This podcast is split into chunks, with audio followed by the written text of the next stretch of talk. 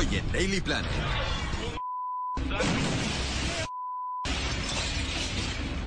Un meteorito aparece de la nada y deja un rastro de pánico y destrucción.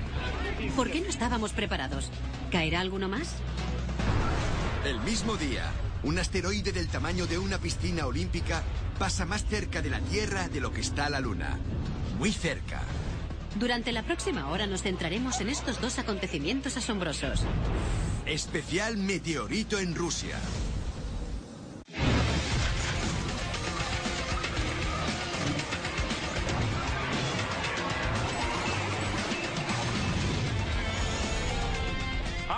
Bienvenidos a esta edición especial de Daily Planet. Soy Dan Riskin. Y yo soy Zayaton. Podría ser una coincidencia cósmica. El pasado viernes 15 de febrero, astrónomos profesionales y amateurs de todo el mundo se preparaban para observar el asteroide más grande jamás detectado, que tenía que pasar más cerca de la Tierra de lo que está la Luna. Mientras tanto, los rusos se despertaban con una ruidosa sorpresa matinal en el cielo que cogió a todo el mundo desprevenido.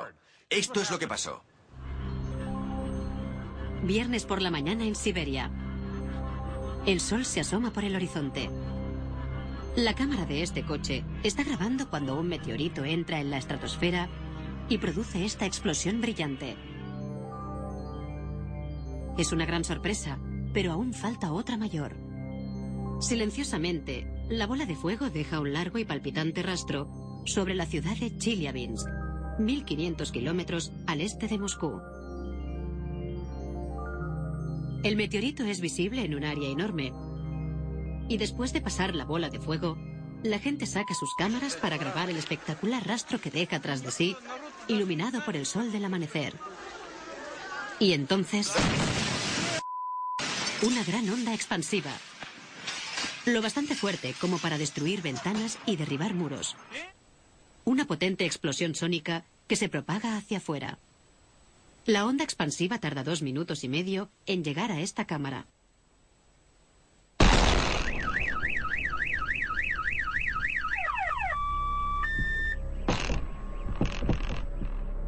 Y luego, después de esa primera gran explosión, hay una serie de pequeñas explosiones.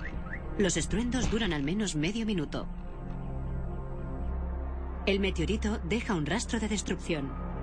En su caída, se rompe en pedazos y algunos fragmentos caen a unos 80 kilómetros al oeste de Chelyabinsk.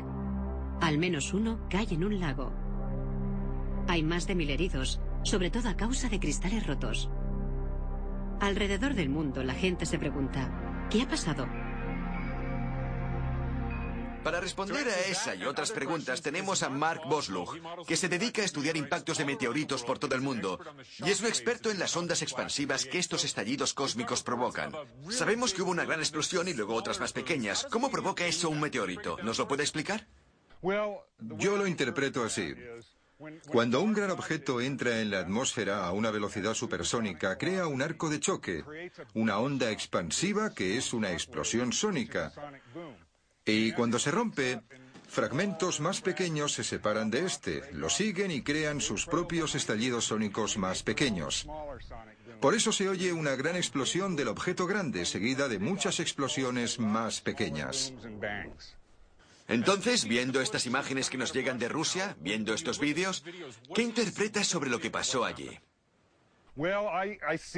Veo un objeto muy grande que entra en la atmósfera atravesando el aire. Mientras cae, se rompe por culpa de la presión. Eso es lo que causa que se fragmente y al final explote. ¿Y los rastros de humo que quedan en el cielo? Parece que hay dos rastros.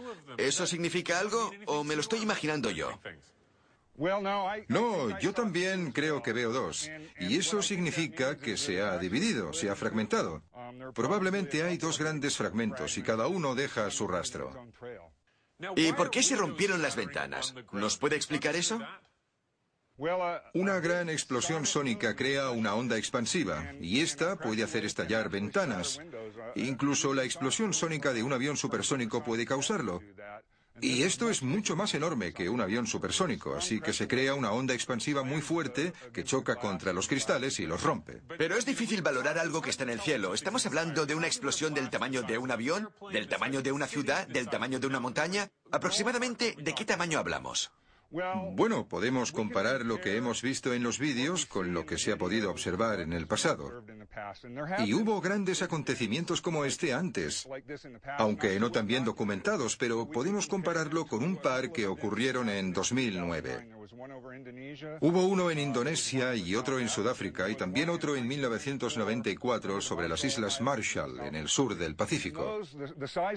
El tamaño de esos objetos era de entre 5 y 10 metros de diámetro. Y la energía explosiva en aquellos casos fue de decenas de kilotones, un tamaño parecido al de la explosión de Hiroshima. ¿Y por qué no lo vimos venir? Por una razón, entró por la zona iluminada, la parte diurna. Había salido el sol y era muy pequeño, es decir, entre 5 y 10 metros. Parece un objeto grande, pero no refleja tanta luz. Así que para que un telescopio lo hubiera visto cuando estaba muy lejos, tendría que haber sido muy poderoso y tendría que haber sido de noche, y este objeto no apareció de noche. ¿El ángulo con el que el meteorito se aproximó a la Tierra tiene alguna relación con la probabilidad de que impactara en el suelo? Esa es una muy buena pregunta y sí, es así. Algo que cae directamente pasa a través de menos masa atmosférica y dependiendo de su velocidad y de su tamaño, puede penetrar la atmósfera si viene directo hacia abajo. ¿Y si un meteorito de ese tamaño impactara en la Tierra? ¿Qué pasaría? Es difícil que un meteorito de ese tamaño impacte en la Tierra porque se desintegra en la atmósfera. Hay aire suficiente para ralentizarlo y pararlo antes de que llegue al suelo y por eso hemos visto este fenómeno. Muchas gracias, Mark. Y ahora una actualización rápida que nos manda Mark Bosluk después de la entrevista que se ha hecho hoy. Como ya tenemos más información, ha sido capaz de hacer cálculos más detallados y afirma que la fuerza del impacto de este meteorito fue sin duda de más de 100 kilotones y posiblemente de hasta 300 kilotones. Esto lo convierte en el acontecimiento más grande de este tipo desde el incidente de Tunguska en 1908 también en Rusia. Un incidente que los científicos aún tratan de resolver. A continuación, centraremos nuestra atención en el otro gran acontecimiento cósmico del día, el asteroide de 50 metros que ha pasado más cerca de nosotros que la Luna, el más grande jamás detectado tan cerca de nuestro planeta.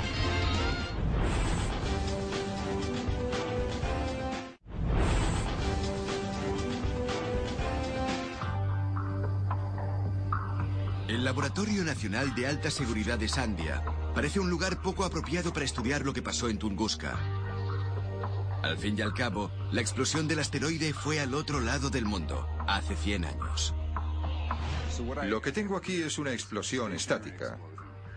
Ponemos los 5 megatones de energía y dejamos que explote. Mark Boslug es especialista en explosiones nucleares y hoy va a hacer estallar unas cuantas ideas sobre los asteroides.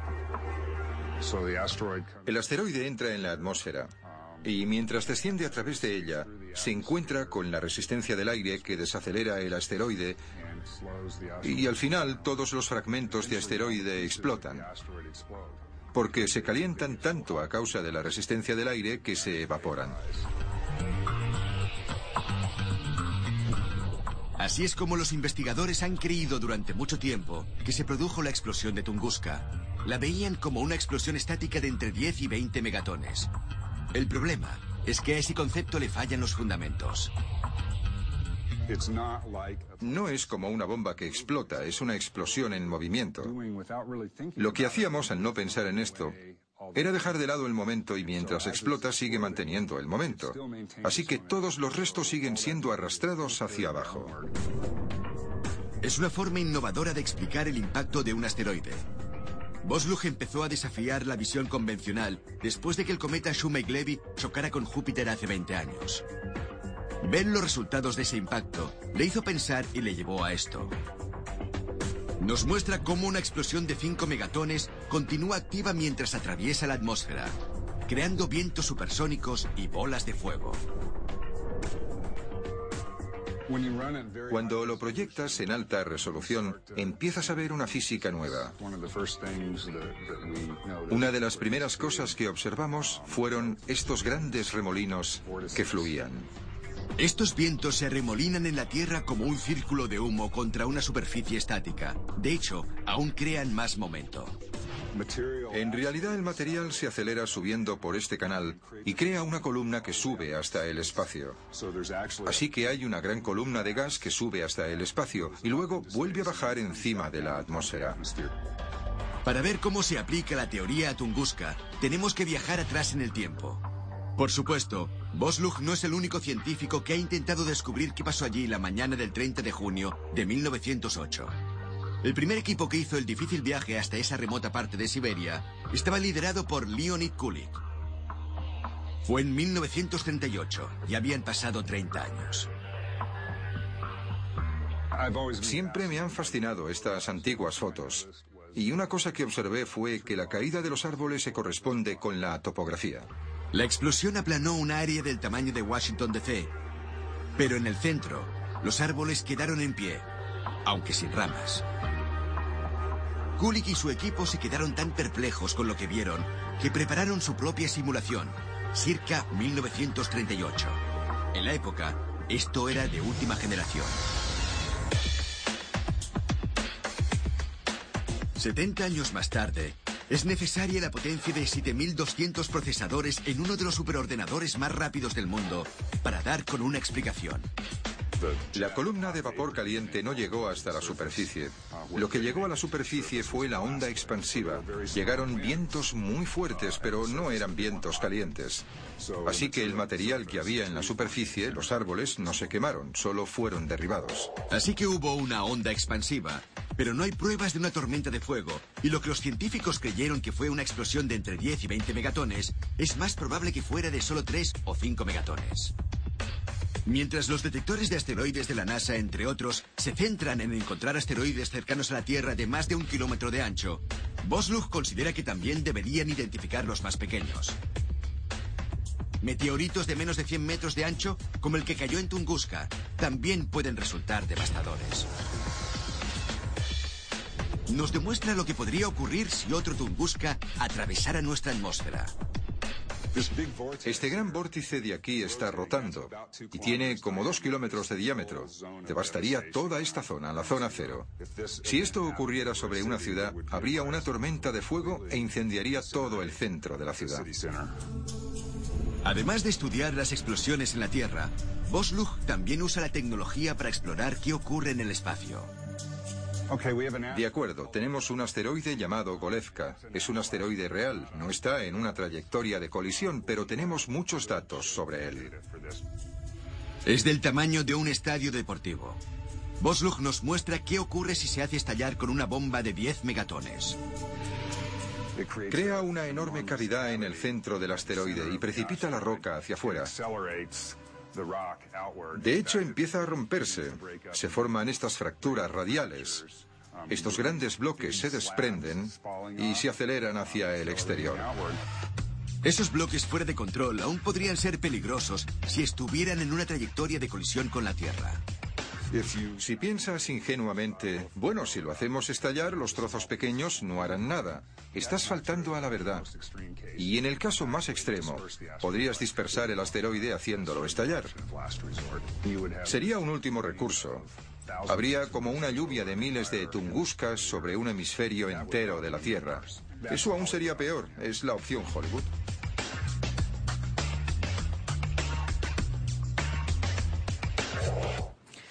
Tras Tunguska y la bola de fuego del viernes en Rusia, hay quien se pregunta, ¿por qué Rusia? ¿Es una zona propicia para este tipo de acontecimientos? Rusia es centro habitual de estos sucesos, pero solo debido a su magnitud geográfica, ya que ocupa una octava parte del suelo total del planeta, no por ninguna otra razón. Los meteoritos son totalmente aleatorios, la mayoría caen sobre el mar. Es posible que después de Tunguska los rusos estén más atentos y por eso se detectan más. Eso puede hacer que parezca una zona propicia, pero se han hecho muchos cálculos y en Rusia solo cae el número de meteoritos que le toca por su superficie.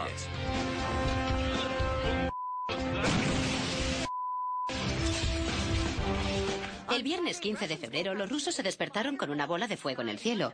Era un meteorito que causó ondas expansivas que hicieron temblar edificios y destrozaron ventanas, causando heridas en unas mil personas. Sí, pero sorprendentemente, este no era el único cuerpo celeste que andaba cerca. Este es el 2012 DA-14, el cuerpo más grande que jamás haya pasado tan cerca de nosotros. No, no podemos alargar la mano y tocarlo, pero pasó a 28.000 kilómetros de la Tierra. Pongamos eso en perspectiva. Todos esos satélites de comunicación y del tiempo en los que confiamos están más lejos que eso. La Luna, esa cosa que miramos cada noche, está casi 15 veces más lejos que esta roca gigante del espacio.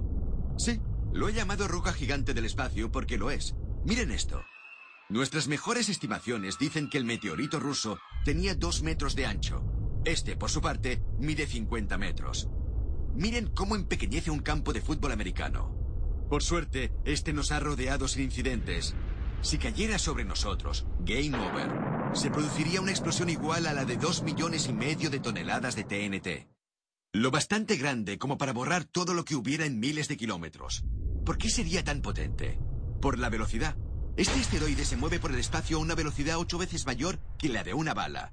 En el espacio, la velocidad es potencia.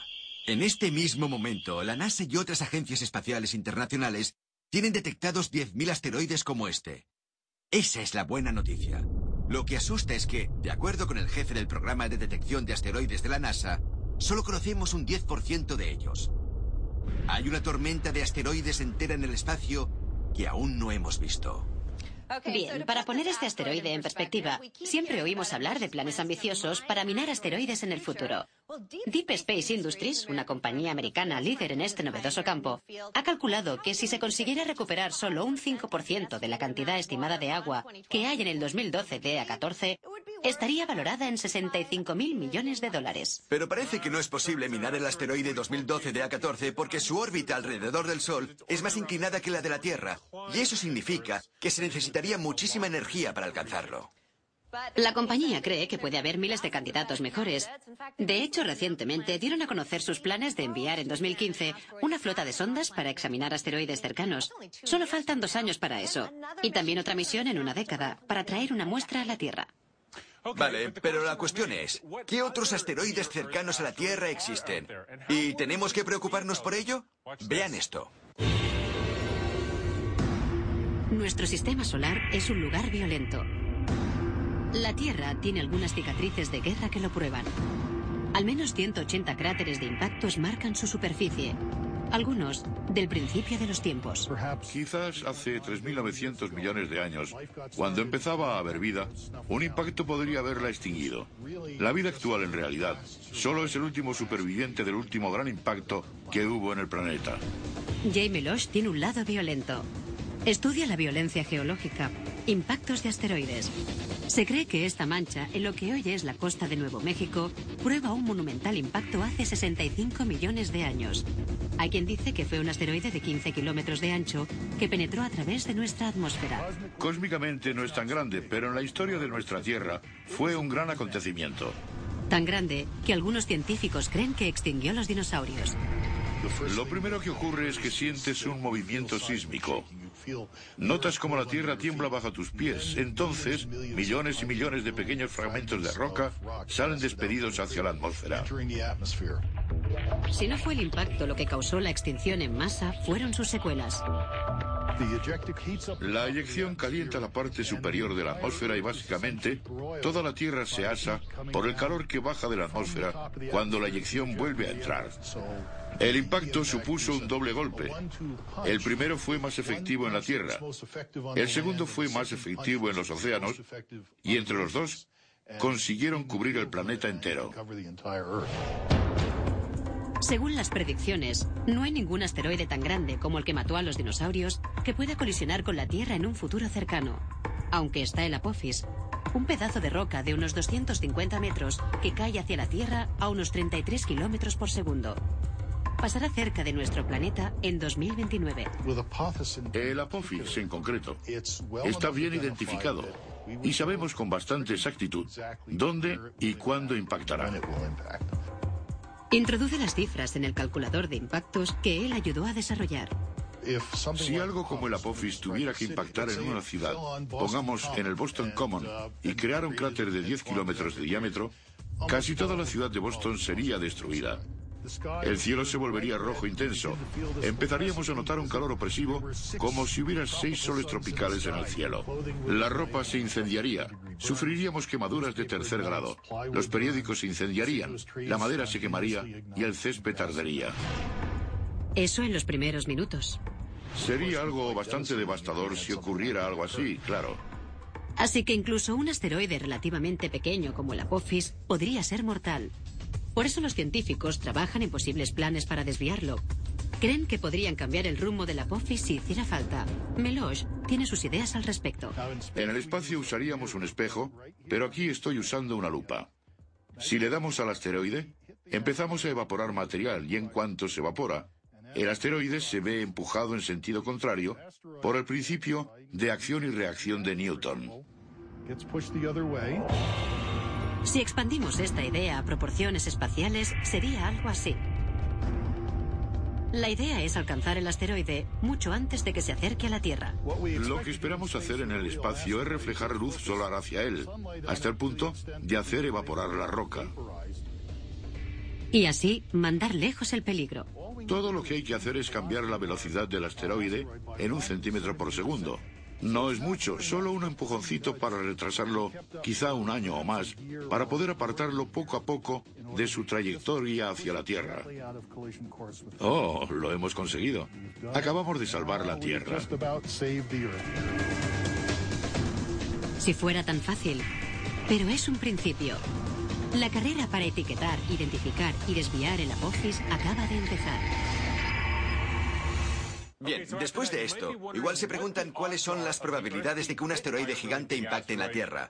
Hemos hecho los cálculos y se lo contaremos en breves instantes. A continuación, vamos a echar una ojeada a lo que se está haciendo por todo el mundo para identificar los millones de cuerpos potencialmente explosivos que avanzan a través del espacio ahora mismo.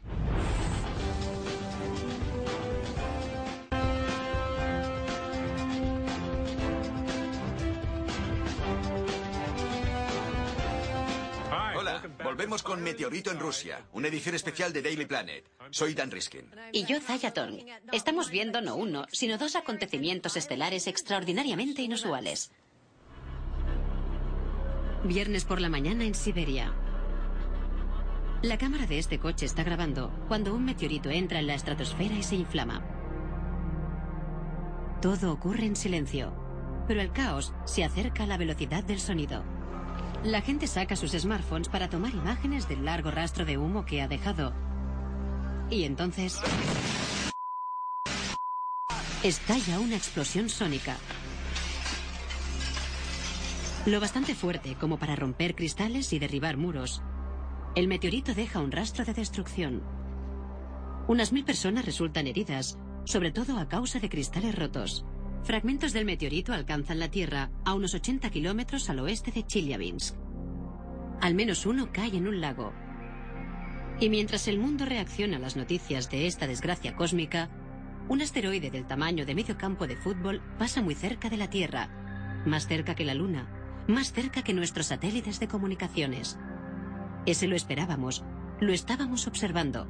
Estos dos errantes cósmicos nos recuerdan que el espacio es un lugar violento y nosotros vivimos en él. Hay una pregunta bastante básica que se hace mucha gente. ¿El meteorito ruso y el asteroide 2012 DA14 están conectados de alguna forma? Pues bien, basándonos en el espacio, la dirección y el instante en que ha ocurrido, parece que solo es una coincidencia cósmica. Una extraña coincidencia. El asteroide 2012 DA14 se mueve de sur a norte y el meteorito ruso iba de este a oeste. Y no solo eso, hubo 16 horas de diferencia entre el paso de uno y otro y a la velocidad a la que iban. Los dos cuerpos estuvieron separados por casi medio millón de kilómetros. Pero como pueden imaginar, estos dos acontecimientos en un mismo día hacen que mucha gente se pregunte, ¿cómo se detectan los cuerpos que se acercan a la Tierra? Pues hace falta gente de todo el mundo, tanto profesionales como aficionados, para tener bien vigilados los cielos. Asteroides, meteoritos, el espacio está lleno de millones de cuerpos. El meteorito que cayó en Rusia llegó sin ser detectado, pero el 2012 DA14 llegó con una trayectoria ya conocida, observado por la NASA y descartado como amenaza. El meteorito ruso fue casi imposible de detectar. De los de su tamaño, pocos han podido ser observados, tendría que pasar por un telescopio en uso, por la noche y perfectamente iluminado. Las probabilidades son astronómicas. Eso no significa que no haya mucha gente que vigile las amenazas que vienen del cielo. Roy Tucker es ingeniero. En su trabajo se pasa muchísimas horas produciendo chips CCD, como los que se usan en los grandes telescopios. Pero después del trabajo, se dedica a explorar desde el patio de su casa. Es un hobby, es estimulante, un reto intelectual para intentar igualar mis habilidades individuales a las de otros equipos de búsqueda de asteroides. Y de vez en cuando encuentro alguno. Este de aquí es un objeto desconocido. No ha sido identificado. Tucker fue uno de los codescubridores de la Apophis, que viene en una trayectoria que pasará muy cerca o quizás impactará en la Tierra en 2029. El Apophis fue una experiencia muy interesante. De hecho, fue pura suerte. En el 2004, Tucker y un par de colegas suyos fueron a los observatorios de Carolina para probar un telescopio que estaban instalando. Fue la suerte del principiante. No estaban buscando nada específico. Yo vi una cosita que se movía y dije, mira, ahí está tu compañero. Me acuerdo de cuando nos informaron en diciembre del 2004. Esto es la gran estación central de observaciones, el Minor Planet Center, del Harvard Smithsonian. Aquí atienden las llamadas telefónicas de civiles preocupados y de algún periodista. En realidad, su misión es la observación de asteroides 24 horas al día, 7 días a la semana. Detectan objetos peligrosos que se dirigen hacia nosotros. Los ordenadores procesan hasta 15.000 informes cada día. Y cuando se les anunció el Apophis, sabían que algo ocurría. Normalmente, el ordenador nos avisa cuando tiene problemas para obtener una solución. Así que cuando no puede encontrar la órbita del objeto, o en los extraños casos en que el objeto se dirige a la Tierra, nos avisa. Entonces es cuando te alteras. Te tienes que decir a ti mismo, respira hondo, cálmate y prepara el informe de astronomía para mandarlo. Vimos claro que pasaría a solo unos treinta y pico mil kilómetros el 13 de abril de 2029. Veamos, ¿qué día será? Viernes 13. Fue demasiado. Durante los siguientes días, la probabilidad de que impacte ese día subió a una entre 37. Se ha convertido en una adicción, como lo puede ser ir a pescar. Es como un instinto humano ancestral de ir en busca de algo, de encontrar algo valioso. Los estudiantes del Instituto de Tecnología de Georgia estaban trabajando en sus propios datos de rastreo. Se hacen llamar Team Blast, y estos estudiantes concibieron una forma de rastrear el Apophis cada minuto de cada hora. ¿Cuál era su concepto? Mandar sondas en una nave espacial en un viaje de nueve meses para alcanzar el asteroide Apophis.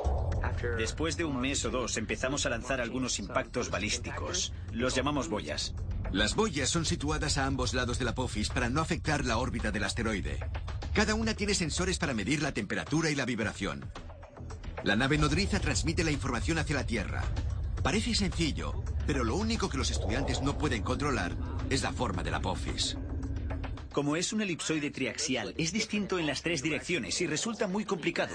Tienes que usar distintas técnicas de integración numérica.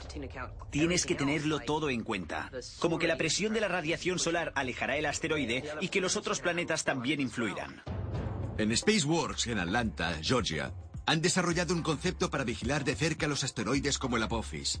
Y no requiere alta tecnología. La nave espacial es pequeña. Es como un cubo de un metro. Tiene un número muy limitado de instrumentos, solo una cámara y un altímetro láser. Y si tú tienes tu posición con relación al Apophis y tienes la de la nave con relación a la Tierra, puedes determinar dónde está el Apophis de forma muy precisa. 22 días después del despegue, esta nave minúscula se encuentra con el asteroide. Lo observamos, le sacamos fotos, miramos cómo gira. Observamos sus ejes de rotación y obtenemos más información que nos ayuda a propagar y a determinar su futura trayectoria. Identificar y seguir el Apophis por el espacio es quizá la única manera de encontrar su órbita. Tenemos radiotelescopios, telescopios ópticos que pueden detectarlo si está cerca de la Tierra. Pero localizarlo de forma realmente precisa es difícil desde la Tierra. A pesar de todos estos ojos que miran al cielo, lo único que sabemos con seguridad es que no sabemos nada. Bien, si alguna vez queremos detener en su camino un asteroide que se acerca, tenemos que saber exactamente de qué está hecho. Y no es fácil. A continuación, sabrán por qué.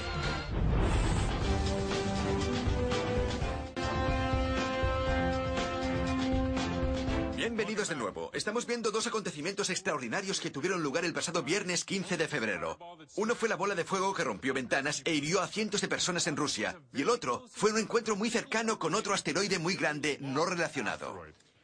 El asteroide 2012 DA14 nos pasó rozando el 15 de febrero. Pero si alguno se dirigiera directo a nosotros y quisiéramos salvarnos, primero tendríamos que averiguar de qué está hecho.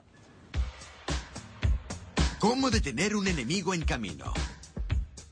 Una de las primeras cosas que debes hacer si ves una amenaza o un enemigo es conocerlo. Saber a qué te enfrentas. En el MIT, Richard Binzel estudia de cerca estas posibles amenazas. Le llaman el Doctor Asteroide. El 4450 es de magnitud 14,8. Eso es lo mejor que tendremos hasta 2060. Querríamos saber lo que es. ¿Es una luz o un meteorito de roca o un pesado meteorito de hierro? ¿Cuál es su densidad? ¿Cuál es su masa? ¿Qué tenemos que hacer si queremos desviarlo? Y claro, ¿cuánta energía? ¿Cuánto momento debemos aplicar a este problema? Para averiguar todo esto, tienen conexión de vídeo con el observatorio de Mauna Kea en Hawái. A 4.200 metros por encima del nivel del mar, allí la atmósfera es más fina. Eso significa que hay menos interferencias en sus observaciones. Podemos observar un poco dentro del espectro visible, pero el 99% de lo que hacemos está por debajo de la región visual del espectro electromagnético. O sea que observamos luz invisible. Aquí es donde interviene este telescopio de infrarrojos. Les permite ver cosas invisibles al ojo humano y recopilar datos sobre de qué está hecho el asteroide. Vale, el espejo está descubierto. Echa una ojeada. Muy bien, gracias. La razón por la cual los intentamos analizar con infrarrojos es que los minerales de los que están compuestos estos objetos tienen una absorción particular, una asignatura espectral que llega al infrarrojo y nos permite descifrar de qué están hechos. Esos datos infrarrojos se convierten en una huella dactilar única, el perfil de un asteroide. La forma como refleja las diferentes partes del espectro les muestra qué minerales contiene. Creo que esto tiene un alto contenido de calcio, un poco más de lo que vemos habitualmente. Tenemos un objeto bastante interesante. El perfil se contrasta con los datos de otros meteoritos que han caído en la Tierra. Identificar su composición es vital para decidir qué hacer si nuestro planeta está en su línea de fuego. Un 5% de los meteoritos son de este tipo, metálicos o también pedregoso metálicos. Su densidad es unas 5 o 6 veces la del agua. Y realmente puedes ver que si se dirigiera hacia ti, es el tipo de meteorito del que preferirías no estar cerca de la zona de impacto si cayera en la Tierra. Ah, sí, eso podría hacer cierto daño, pero es pequeño. Hay monstruos mucho más grandes que se dirigen hacia nosotros. Y vamos a necesitar algo increíblemente potente para desviarlos de su camino. Mucha gente empieza a preguntarse si se puede hacer alguna cosa si ya sabemos que hay algo que puede colisionar con la Tierra. ¿Realmente podemos evitarlo? Bien, resulta que hay algunas ideas muy creativas, que algunos hasta llamarían disparatadas, de científicos que buscan la manera de evitar ciertos desastres. Hay un largo camino desde Glasgow, Escocia, hasta el Apophis, que va rodando por nuestro sistema solar. Pero estas piedras de río pueden ayudar a los científicos a entender la amenaza real que se dirige hacia nosotros. Como se aprecia por todos los cráteres y los agujeros, puede crear alguna columna de escombros o incluso fracturarse. Estamos hablando de salvar la Tierra. Un impacto, incluso de un asteroide como el Apophis, puede borrar muchísima gente y ciudades y cosas de la faz de la Tierra. El Apophis ahora mismo es algo que debemos tener muy en cuenta. El Apophis podría pasar peligrosamente cerca de la Tierra en el 2029. Y estos científicos quieren desviar su trayectoria. Los cráteres son muy interesantes. Sí, debería ser un caso de prueba. Se parece un poco a un asteroide. Pensemos en esta roca como si fuera un mini asteroide o el Apophis para hacernos una idea. Max Basil y Christine Maddock son piezas clave en un equipo de la Universidad de Glasgow que trabaja en una idea muy buena, rayos láser. Nos preguntábamos si podríamos probar un rayo con la misma densidad de potencia que esperamos tener en la superficie del asteroide en una roca estándar. Hoy quieren averiguar si un rayo láser puede mover esta roca. Primero miran los resultados de experimentos anteriores, ninguno de los cuales produjo el empuje que ellos buscan. ¿Verdad? Como un volcán partido por la mitad. Le da aquí. Sí. Esto es plasma. Incrementan la intensidad del láser. Esperan ver si el rayo láser puede transformar la roca de sólido a gas. Cuando quieras. Abriendo escotilla. Fuego, fuego, fuego. Y si lo consiguen, ¿pueden hacer que la roca se mueva o darle impulso? Si un rayo láser mueve esta roca, quizás un láser podría mover el apófis. La roca ha expedido muchos escombros, mucho gas. Pensábamos que en el vacío sería aún más violento y saldría más gas de la roca. Lo que no esperábamos era que el láser rompiera la roca. Se han dado cuenta de que la intensidad del láser era desproporcionada para el tamaño de la roca.